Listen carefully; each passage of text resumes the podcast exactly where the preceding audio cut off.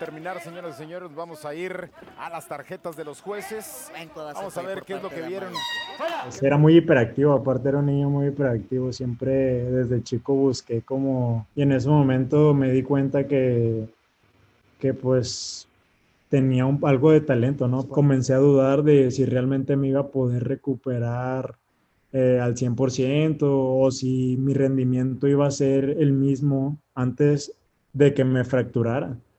Y sí, pensé en dejar deporte y entreno dos, tres sesiones por día.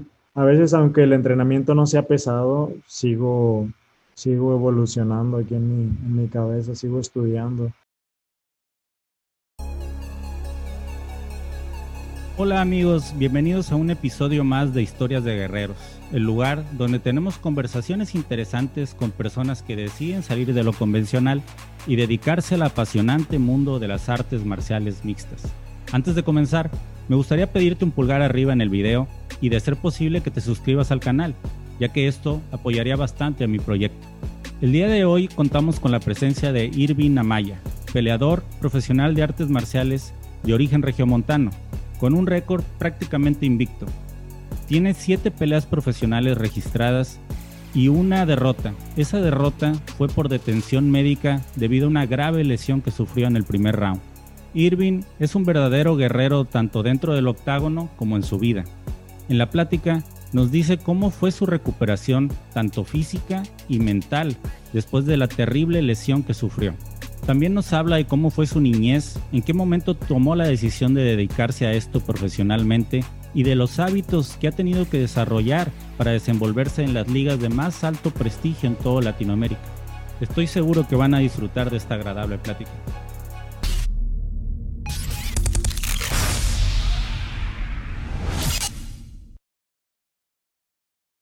¿Qué tal amigos? El día de hoy contamos con un, un invitado muy especial, un guerrero, en todos los aspectos. Es nada más y nada menos Irving Amaya. ¿Qué tal, Irving? ¿Cómo, cómo te encuentras el día de hoy? Hola, hola, ¿qué tal, Lalo? Este, muy bien, gracias a Dios. Pues aquí ya en la recta final de, de nuestro campamento, pues ya listos para, para pelear en Lux, ¿no? Y, y dar un buen espectáculo. sí, ya no te falta nada, ya estamos exactamente como tú lo dices en la recta final para tu siguiente encuentro, una revancha contra Antonio Rodríguez. Eh, ya te habías enfrentado con él, pero hace aproximadamente seis años, ¿verdad? Sí, aproximadamente hace seis años peleamos una vez. Este, estábamos aún, bueno, al menos yo estaba comenzando apenas mi carrera, entonces, pues fue un buen reto en ese entonces. Y de nuevo volver a. Sí, ganaste por, por decisión unánime. Así Aquí estaba viendo en tu, en tu Tapology. Bien, Irving. Em, el formato que estoy manejando en mi canal es más que nada para dirigirme a los jóvenes que tienen la inquietud de, introducirse en el mundo de las artes marciales mixtas. Entonces, eh, tú eres un peleador, pues ya con bastante renombre. Eh, tienes una carrera muy, muy impresionante, has derrotado muy buenos rivales y me imagino que muchas personas quieren saber tu historia. Para comenzar, me gustaría hacerte la pregunta. Sé que naciste el 7 de noviembre de 1995 en Monterrey, Nuevo León. Quisiera a grandes rasgos que nos contaras eh, si vienes de una familia de varios hermanos o eres hijo único y más o menos cómo, cómo fue tu infancia. Sí, este, pues crecí con mis dos padres. Este, tengo tres hermanas, de hecho yo soy el único hombre. Ah, bien. ¿Eres el más chico? Sí, soy el en medio, soy el sándwich. El sándwich. Este, sí, pues crecí ahí alrededor de ellas, pero pues como no me involucraba con ellas porque eran mujeres y así, pues iba más con mis primos y todo ese rollo. Y pues era muy hiperactivo, aparte era un niño muy hiperactivo, siempre desde chico busqué como jugar algo, practicar algo. Mi papá pues lo primero lo que me, metió fue a jugar fútbol y de ahí empecé a, pasar de deporte en deporte, ¿sabes? Sí. Pues siempre que te veo, te veo muy, muy calmado, muy, muy tranquilo. No, no imagino cómo, eras de niño, pero sí eras, acá te la pasabas jugando y brincando por todos lados. Sí, así era. Y, pero el deporte me hizo, me hizo calmar toda esa, esa energía que tenía, ¿no? Claro. Más o menos, ¿qué edad tenías cuando te topaste con los deportes de, combate? Tenía, ah, con los deportes de combate, bueno, alrededor de ocho años. ¿Por qué disciplina fue por la que comenzaste, Irving? Empecé a jugar fútbol a los cinco años. Este... Sí, pero relacionado, ¿entraste directo al MMA o empezaste a practicar alguna disciplina parecida a las artes marciales antes del MMA? Eh, de hecho, antes de empezar a practicar MMA, yo desde niño ya practicaba, eh, practiqué boxeo, practiqué taekwondo y full contact. Claro. Entonces tenía como que esas bases, tenía esas nociones. Entonces ya alrededor de mi adolescencia me invitaron a practicar MMA. Yo conocí las artes mixtas. Este, y ahí fui a una clase de prueba, este, vi que se me dio que por las bases que ya tenía de, de haberlo practicado de niño.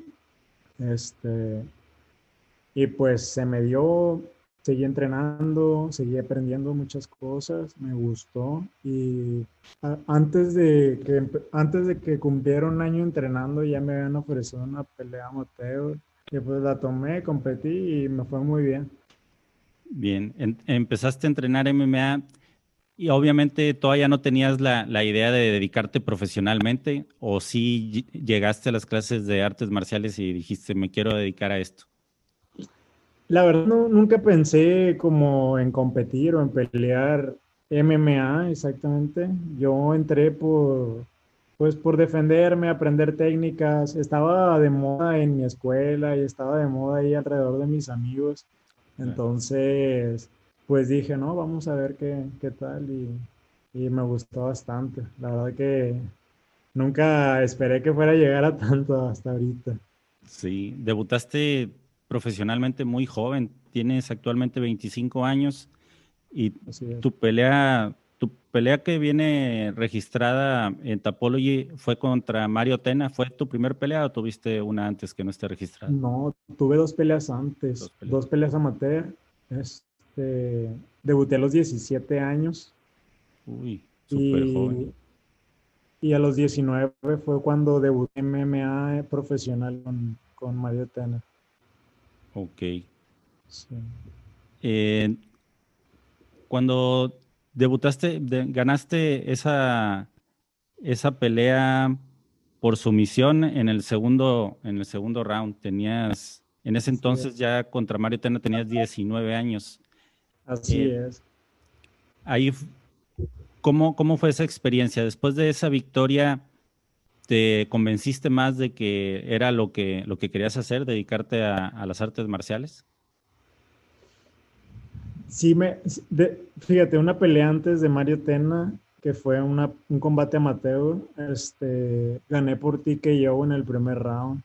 Y en ese momento me di cuenta que, que pues tenía algo de talento, ¿no? Para dedicarme a eso. Entonces me lo empecé a creer un poquito. Más sin embargo, estaba muy novato aún, seguía entrenando. Este, yo quería volver a pelear, entonces estaban tratando de conseguirme peleas. Y recuerdo que con Mario Tena me avisaron dos semanas antes y yo dije, pues hay que tomarla, digo, va a ser un debut profesional y la pelea se pactó en 66 kilos, que inclusive pues es una división arriba en la, de la que compito. Sí. Este, estaba en desventaja totalmente de peso, de edad, de todo. Estaba, la verdad, muy, muy, muy niño. Y pues fue una prueba muy grande para mí y ahí, ahí pues me demostré que, que sí podía, sí podía. Sí, claro. Este, he platicado con, he tenido pláticas con varios peleadores y por lo general su debut fue una victoria y me, me, dicen que sí, es como que cuando se, les cae el 20, pues sí sirvo para, para este deporte, sí puedo llegar lejos. Me han contado experiencias también de que, no, hombre, mi debut fue contra un maestro de Muay Thai que todo el mundo admiraba y tenía muchísimos más años que yo y de pronto el, el ganarle, pues te crea como que bastante confianza, ¿no? Ya llegas de nuevo al gimnasio a entrenar con más fuerza y, todo, más motivado. Ese mismo año, poquitos meses después, fue cuando te enfrentaste a Antonio Malilla Rodríguez. Y ahí ganaste por, por Así es. decisión. De hecho, creo que Toño ya tenía varias peleas, este, ya, ya venía, ya tenía un poco de experiencia más que yo y, la verdad que yo estaba como que un poco muy nervioso porque no sabía pues a lo que me estaba enfrentando, ¿sabes? Estaba como que con esa timidez todavía de que, madre, voy a enfrentar a alguien muy bueno. Entonces pues ya se llevó la competencia, se llevó la pelea, este, y me desarrollé muy bien. La, la verdad creo que la pelea fue, fue algo buena, fue algo, fue muy dinámica este, y ahí fue donde ya me lo empecé a tomar un poco más en serio. Y dije, ¿sabes qué? Me están poniendo a rivales difíciles este, para la experiencia que tengo. Entonces ya, ya los vencí y creo que puedo seguir adelante, ¿sabes? En ese entonces, Antonio ya estaba entrenando en Entram. Yo creo, creo que, aún no, creo que aún no. Aún estaba, en ese entonces llamaban los delincuentes, creo, y este, pero ya tenían un, más tiempo que yo entrenando, ¿sabes? Bien. ¿Tuviste después de esa pelea un periodo de inactividad, según Topology, o sí peleaste? sí, pasó creo que un año, no recuerdo bien, sí pasó algo de tiempo.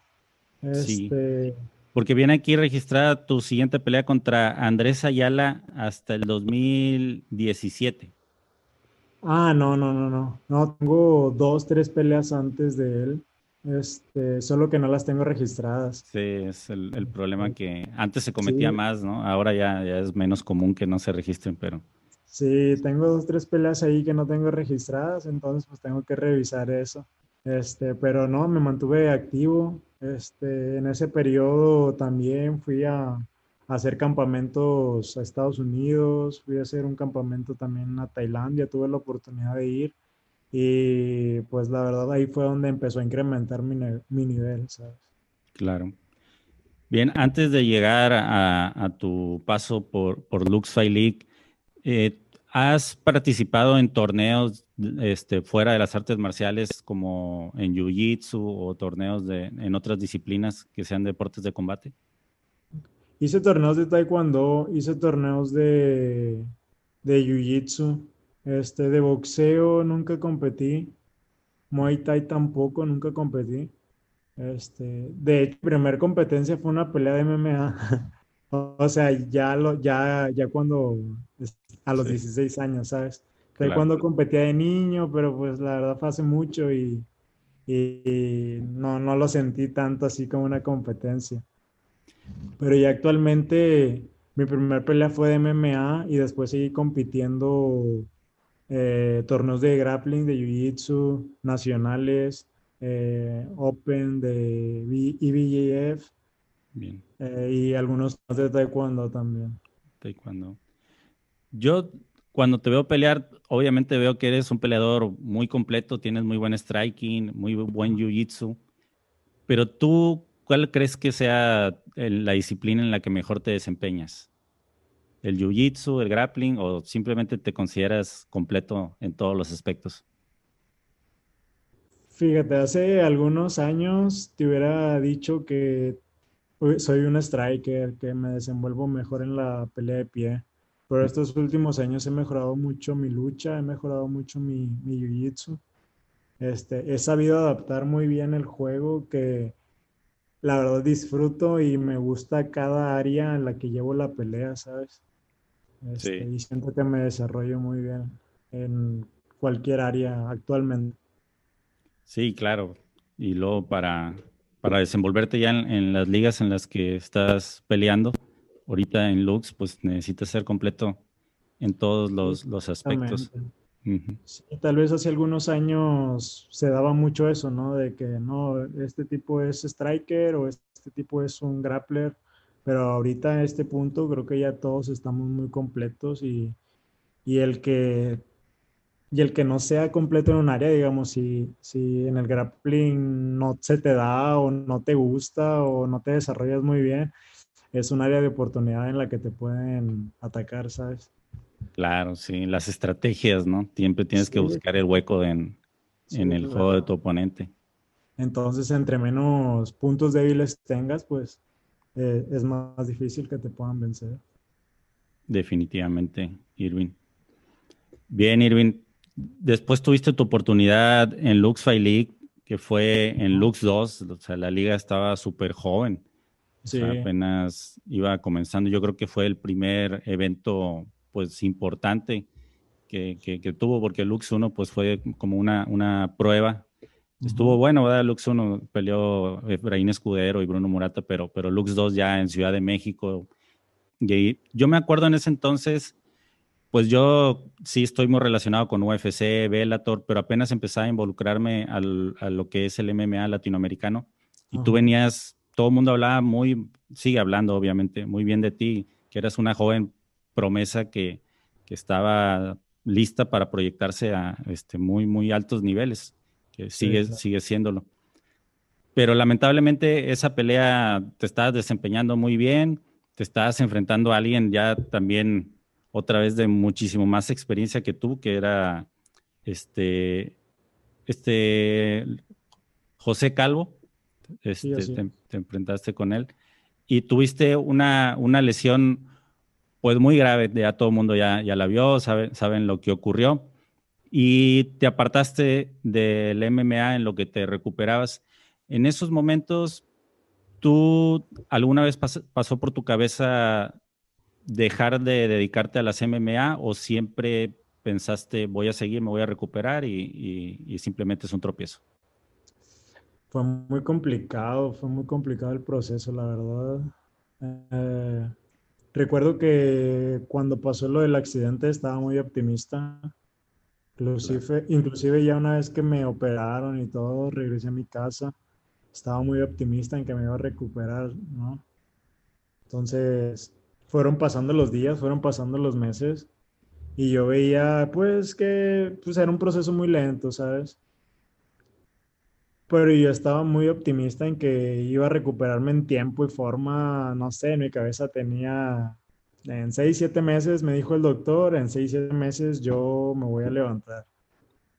Y recuerdo que no fue así, pasaron 7 meses y yo sentía que todavía no estaba ni siquiera un 80% de mi capacidad.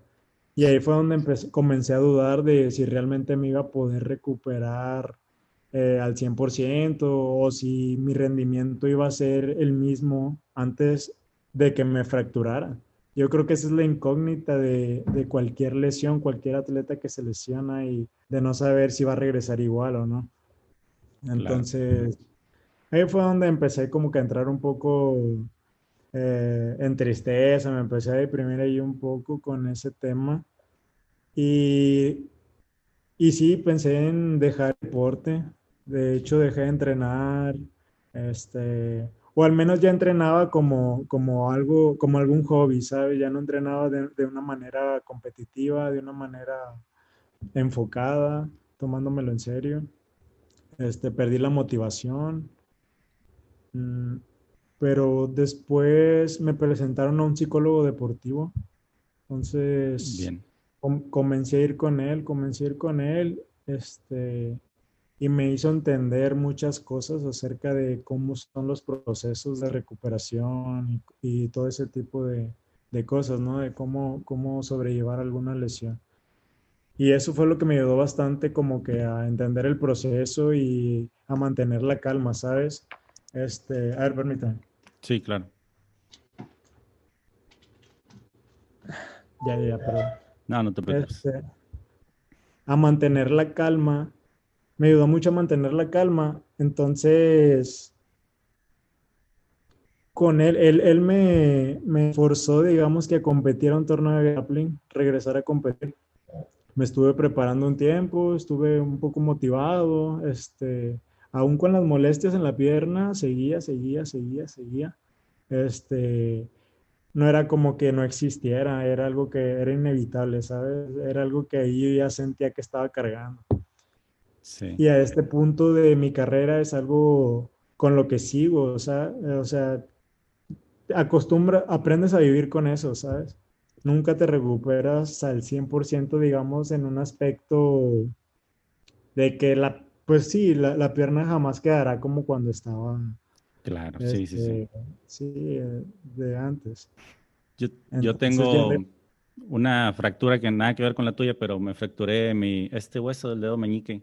Ajá. Y sí, o sea, dicen, no, pues te vas, me dijeron, te vas a recuperar en cierto tiempo. Te, te hablo de que ya pasaron 20 años de esta fractura y lo sigo sintiendo extraño, o sea, obviamente. se siente algo raro, pero aprendes a vivir con eso, aprendes a lidiar con todas esas cosas. La incomodidad, es un, poco incómodo al principio, pero ya después de que pase el tiempo, ya pues lo haces parte de ti. Sí. Aquí Sobre todo en este deporte, todo el mundo tiene lesiones y tiene que aprender a, evolucionar junto con ellas. Sí, claro. Entonces, mi problema más que físico ya al final era, más que físico era mental. Era el miedo de regresar a competir, era el miedo de enfrentarme a alguien y, salir lastimado o, o, el miedo de, de, no sé, que algo, que algo saliera mal. Entonces recuerdo que regresé a competir grappling y en el momento en que yo entro al, al MAD a, competir, en mi cabeza pasó de que no manches, mi pierna estará bien, estará bien. Híjole, estaba muy nervioso. Recuerdo que, que perdí la competencia, iba ganándola por puntos y a mitad del round mi cabeza se bloqueó y fue como que, ay, güey, mi pierna, mi pierna y me terminaron sweepeando y me ganaron por puntos. Y me sirvió mucho esa competencia para saber, para cruzar esa barrera, ese miedo que sentía y seguir adelante, ¿sabes? Y a partir de ahí empecé a seguir a competir, a competir, a competir, a seguir entrenando, a doblar esfuerzos, porque realmente en una competencia nunca había perdido. Entonces ahí sentí como la derrota, sentí el sabor amargo. Entonces me, me senté, me senté y pensé, dije, bueno, este, eso estoy sintiendo, no, no va a volver a pasar. No va a volver a pasar ni aquí ni en ninguna pelea de MMA, porque al final el objetivo era regresar a, a pelear MMA. Bien, Irving. Sí, me recuerda mucho, pues fue prácticamente la misma lesión que tuvo Anderson Silva y cuando tuvo su regreso contra Nick Díaz, cómo se puso tan emotivo por, por haber ganado. Y es por ese, por ese reto que no es tanto físico, sino más mental, exactamente. Sí, Entonces, esa pelea interna contigo, muy cabrón. Sí. Eh, obviamente te tuviste que tomar tu tiempo de recuperación en, en todos los aspectos, físicamente, mentalmente. Eh, como me platicas, empezaste a desarrollar otras áreas más que el striking, la lucha, todo lo, sí, evolucionar como peleador. Ibas a tener la, oportunidad de, pelear en Lux 11, recuerdo, y ya estabas completamente listo, pero tu contrincante no dio el peso, entonces no se pudo realizar, realizar la pelea, entonces te tuviste que, que esperar hasta el siguiente evento y ya regresaste y contra un rival también bastante que venía con todo. De hecho, este, viene, viene con todo, todavía sigue siendo muy, muy buen contrincante. Carlos Rivera. Sí, así es. Eh, ¿qué, ¿qué, esperabas de esa, de esa, pelea? ¿Cómo fue tu preparación para, para esa pelea contra Carlos? Mi preparación, mm, mi mentalidad cambió a, a diferencia de cuando recién había salido la lesión, este, me fortalecí mucho mentalmente. Yo creo que ya una vez que alcanzas sobrepasar ese tipo de, de lesiones, ese tipo de experiencias, regresas muchísimo más fuerte mentalmente, físicamente, eh, inclusive espiritualmente. Entonces mi, mi preparación fue la misma, fue, fue preparar todas mis áreas, todas mis áreas en las cuales yo iba a crear una oportunidad este, ya sea peleando de pie, ya sea luchando o ya sea en el grappling. Entonces, más que enfocarme en mi oponente, me enfoqué yo en mejorar mis habilidades y simplemente en fluir, simplemente en fluir. Y más que en pensar en la victoria, decir, no, pues yo quiero ganar. Todos queremos ganar, ¿sabes? Todos queremos ganar, pero aquí lo importante yo creo que es enfocarte en el rendimiento. Si yo sabía que si rendía óptimo, si mi rendimiento era óptimo, yo iba a lograr vencerlo. Entonces, ese fue mi enfoque más que nada. Sí, fue un momento muy emotivo ver, ver tu regreso y aparte que regresaras con una, una victoria. Se fue la decisión, pero fue contundente, fue una decisión unánime. Y, y bueno, se pudo apreciar tu, tu emoción a, la, a, la, hora de ganar. Sí, sí, me, me, agradó, me agradó mucho esa pelea y tu victoria. Bien, para seguir un poco con, con, la línea de al público que me quiero dirigir, ahorita tu próximo compromiso, esta, esta importante revancha que tienes, eh, quisiera que nos contaras cómo, cómo son tus hábitos dentro de un campamento eh, así de fuerte, obviamente sin, sin hablar de estrategias ni, ni mucho menos, pero más o menos cuántas horas y cuántos días a la semana estás entrenando y, cómo divides tus entrenamientos en la semana. Ok, este, entreno básicamente todos los días, no descanso, no hay un día que descanse nunca. Este, tal vez es un poco pesado al principio, pero ya una vez que te acostumbras, ya, ya encuentras tu ritmo, ¿sabes? Aquí la y entreno dos, tres sesiones por día. Eh, solamente lo que cambian son las cargas, no sé. Lunes la carga es media, el martes es carga media alta, el miércoles es una carga alta, el jueves es una carga baja y así lo voy, lo voy distribuyendo, ¿sabes? Lo voy llevando de esta manera. Entonces eso me hace rendir todo el tiempo, me hace descansar lo necesario sin dejar de entrenar, sin dejar de prepararme y este, aprovechando cada, cada, todo el tiempo que tengo para, para seguir entrenando, ¿sabes? Seguir aprendiendo. A veces, aunque el entrenamiento no sea pesado, sigo, sigo evolucionando aquí en mi, en mi cabeza, sigo estudiando todo el tiempo. El miércoles viene siendo el día más, más pesado dentro de la semana en el que entrenas. Así es. Miércoles. Sí, el miércoles es el día más pesado. Miércoles y sábado. ¿Tienes algún día dedicado al. ¿Cómo se llama? al sparring. ¿Haces un día sparring a la semana? Que, casi no hago sparring. No, casi nunca hago sparring. solamente cuando se acerca la pelea, hay dos, tres semanas que nos tomamos mi equipo y yo para hacer sparring específico y justamente lo necesario para la pelea. Sin embargo, fuera de ahí, nunca, nunca estoy, nunca estoy haciendo sparring, nunca, nunca, nunca, nunca. Todo el tiempo estoy practicando pads, drills, pads, drills, de grappling si lucho, grappling, lucha, pero sparring completo casi no, no, no lo realizo. Trato de cuidarme mucho, mi físico, este, porque es muy importante en este deporte eh, cuidar tu cuerpo, hacerte longevo, es algo que aprendí, es algo que he aprendido en, estos años, a cuidar mi cuerpo y, llegar lo más lejos posible. En buen estado. Sí, y en la evolución del deporte es algo que, he estado viendo que, últimamente en, en, los gimnasios eh, se está practicando mucho. Ya el sparring duro ya pocos gimnasios lo están practicando.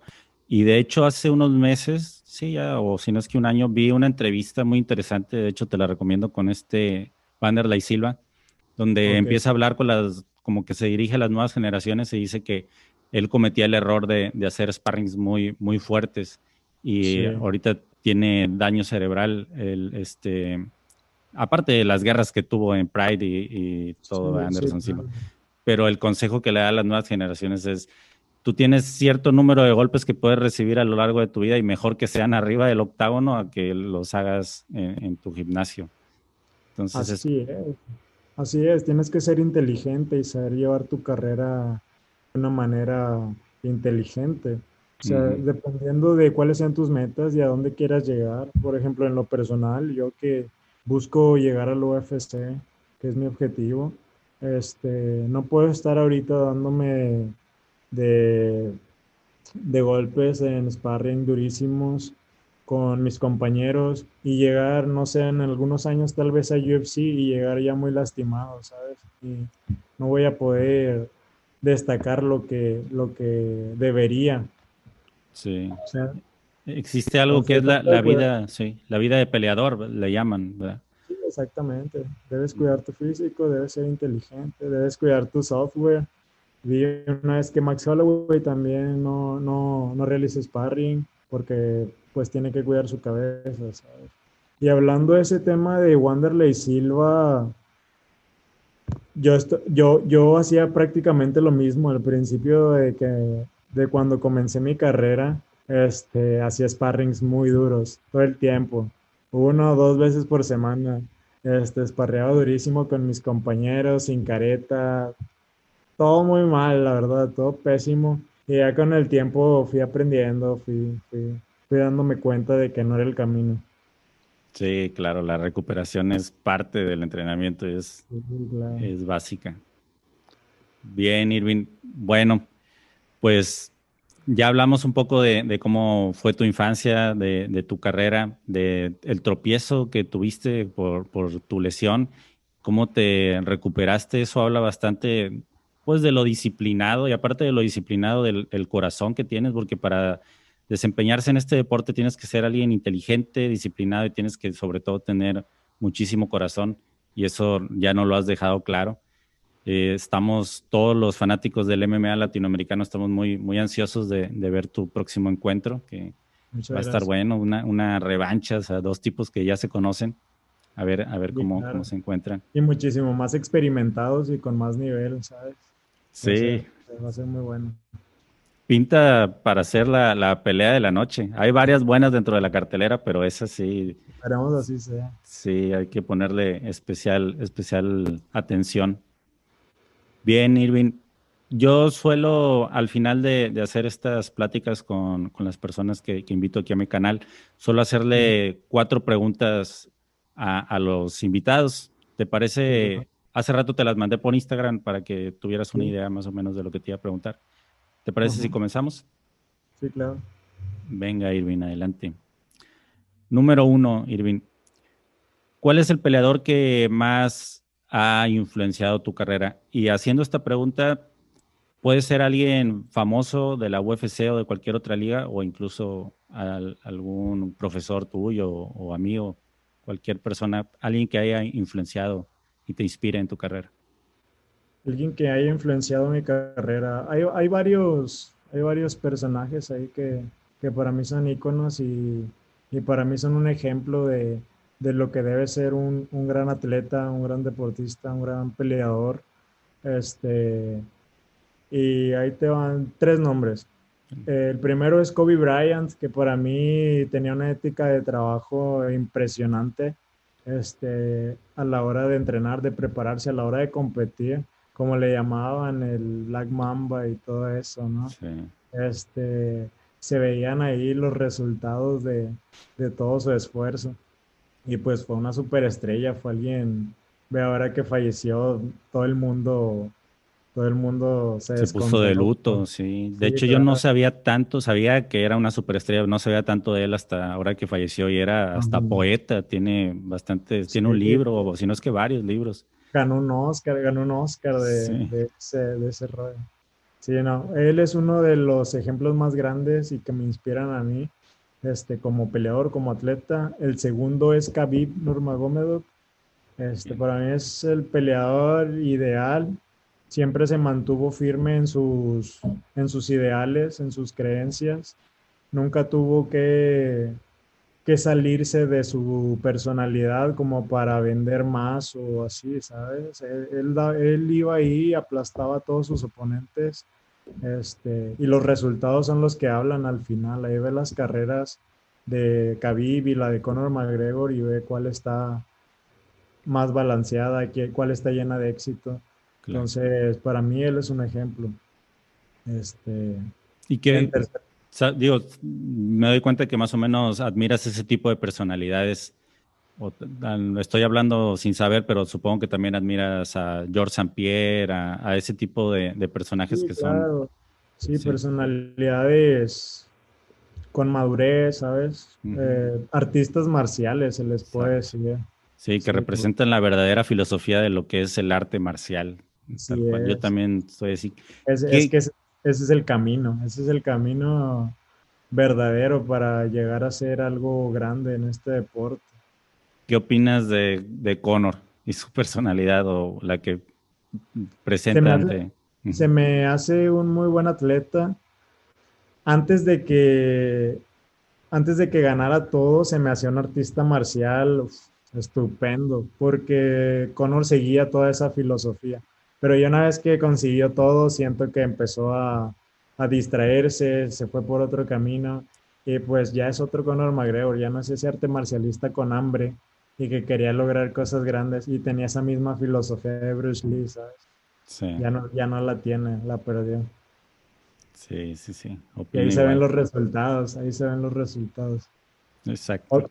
Otro atleta que admiro mucho y me gusta mucho su forma de pelear, más que nada está, eh, estilísticamente, es David Magomedcharipov. Ah, claro. Sí, y él para mí es de los mejores peleadores que, que, ha pisado el UFC. O sea, en sí por su, por su stance, por su, por su juego de pateo, su juego de boxeo, su grappling, su lucha.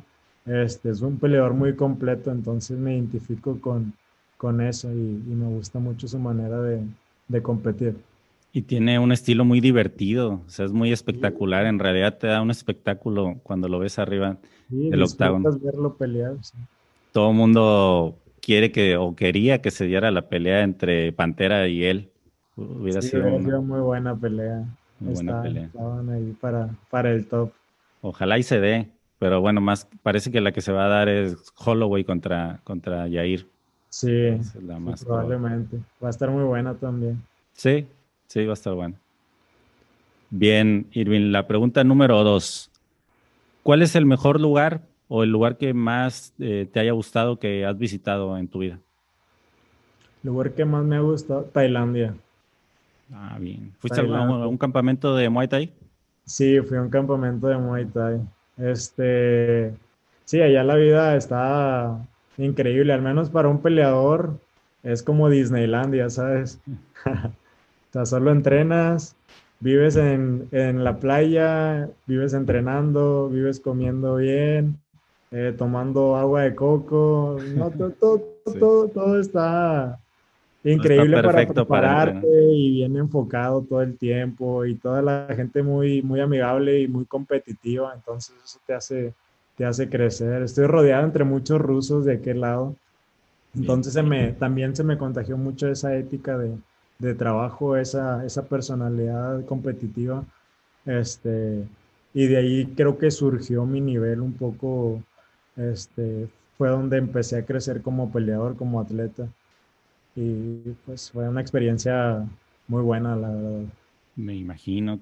¿Y los entrenamientos allá haciendo un campamento de Muay Thai son rígidos, son muy exigentes? Son exigentes, sí te exigen, este, son dos o tres sesiones igual por, por, día.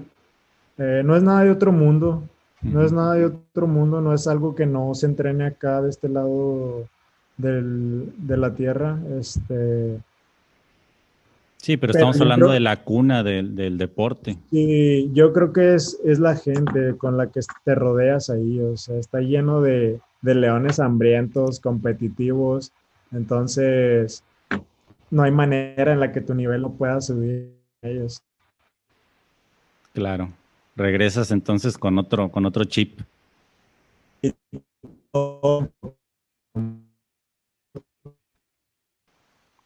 Así es. Eh, estuve de compañero partner de Peter Jan este, en ese entonces. Y,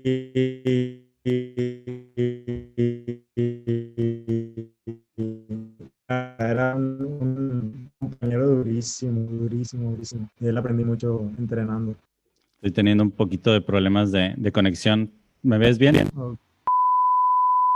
Me estabas platicando, ¿tuviste el honor de, practicar con Peter Jan? Así.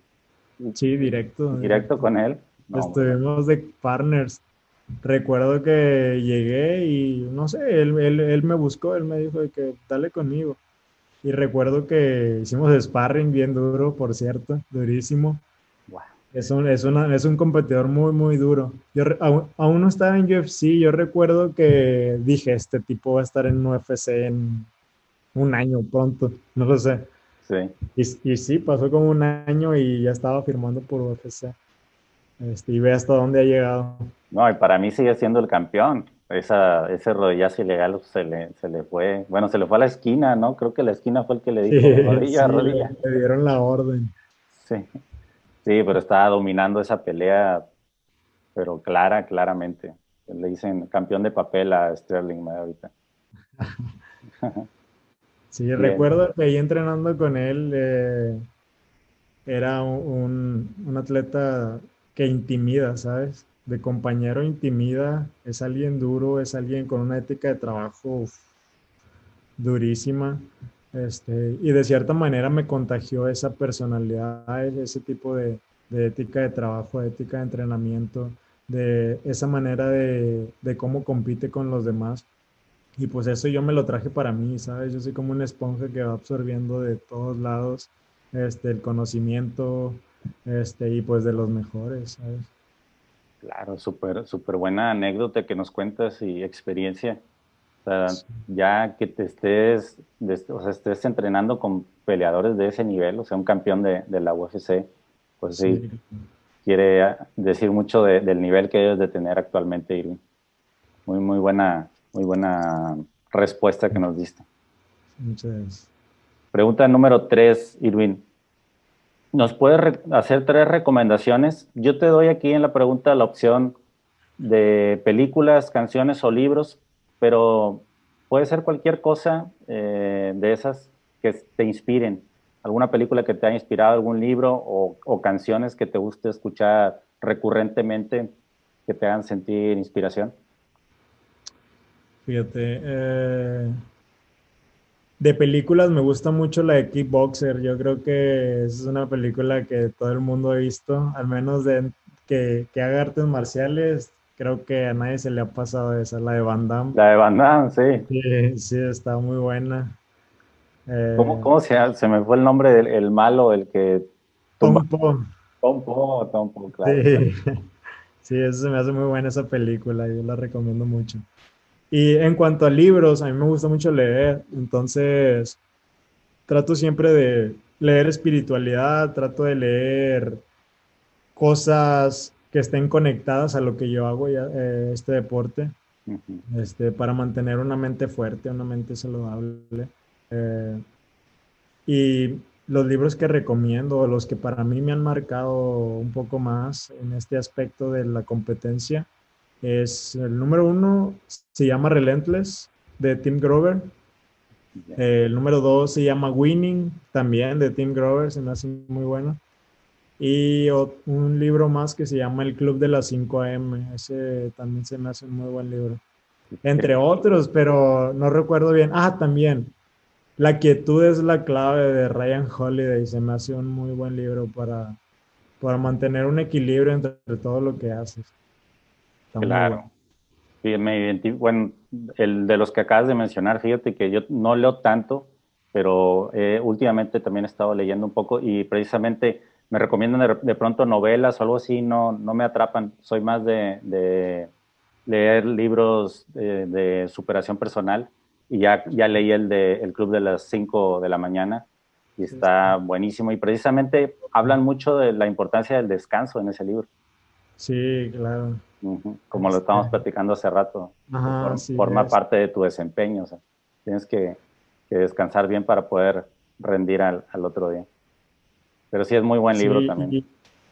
Sí, sí, está buenísimo.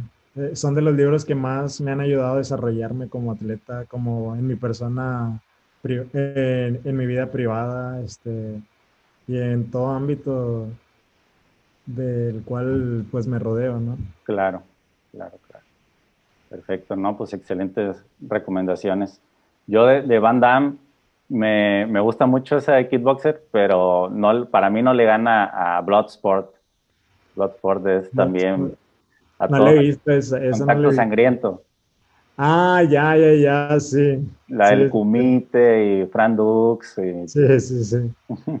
Esa es, pues creo que hace poco tuve una plática con Cristian Echeverría. Eh, y dice que gran, muchas mentes que se inspiraron para hacer UFC era porque se, se habían inspirado en la película de Contacto Sangriento del Kumite, ¿no? Okay. hacer algo, algo similar. Todos surgieron de ahí, sí. Sí, Van Damme es el, el, Bruce Lee más moderno, ¿no? O sea, la inspiración de, de muchos peleadores actuales. Así es.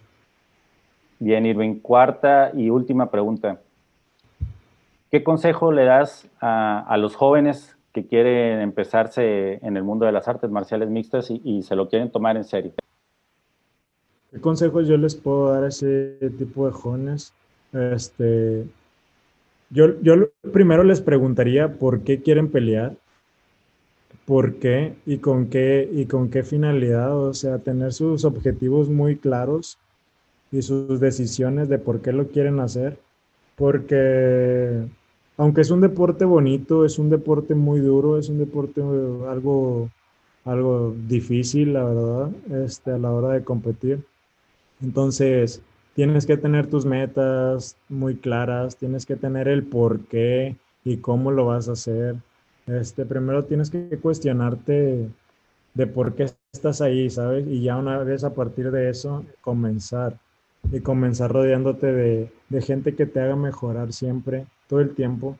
Este, de gente que te, de, que te ayude, que te apoye, no que te arrastre, ¿sabes? Porque también hay muchas personas que tratan como de, de arrastrarte y de que no mejores.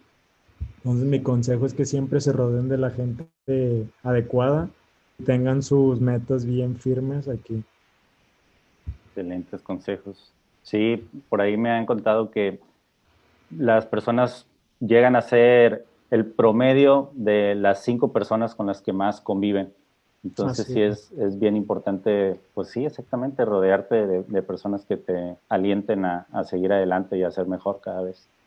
Así es, definitivamente. Bueno, Irwin, pues eh, muchísimas gracias por el tiempo que, que me acabas de, de, prestar. La verdad es que esta, esta clase de entrevistas para, para mi canal y para mí, pues en lo personal, valen oro. Eh, amigos, ¿Te gustaría mencionar, este, de todos modos, en la descripción del de, video van a estar tus redes sociales, pero para los que nos escuchan en Spotify, ¿te gustaría mencionarlas para que nuestra audiencia vaya y te siga? Sí, claro. Mis redes sociales en Instagram es IRV Daniel-bajo. Está un poco complicado, pero pueden encontrar como Irving Daniel o arroba IRV Daniel-bajo. Entonces, mi Twitter es exactamente igual y en mis Facebook próximamente voy a estar abriendo mi, mi página también ya de Facebook. nada más tienes Facebook personal, pero todavía no la fanpage. Ajá, así es. Perfecto. De todos modos, amigos, eh, lo pueden buscar y si no, vayan a la descripción y ahí denle, denle clic para que lo vayan y lo sigan y puedan ver un poco de lo que hace nuestro amigo Irving y también estén atentos de, sus próximas peleas. Bueno, Irving, te repito, muchísimas gracias por tu tiempo y ya no te quito más tu tiempo, vale la redundancia. Que tengas una muy buena tarde. Es un placer para mí, Lalo. Muchas gracias por la invitación y esperemos que se vuelvan a dar entrevistas así de este tipo. Yo encantado. Este, y pues muchas gracias por, por el tiempo. Claro, estamos en contacto, hermano. Cuídate. hecho.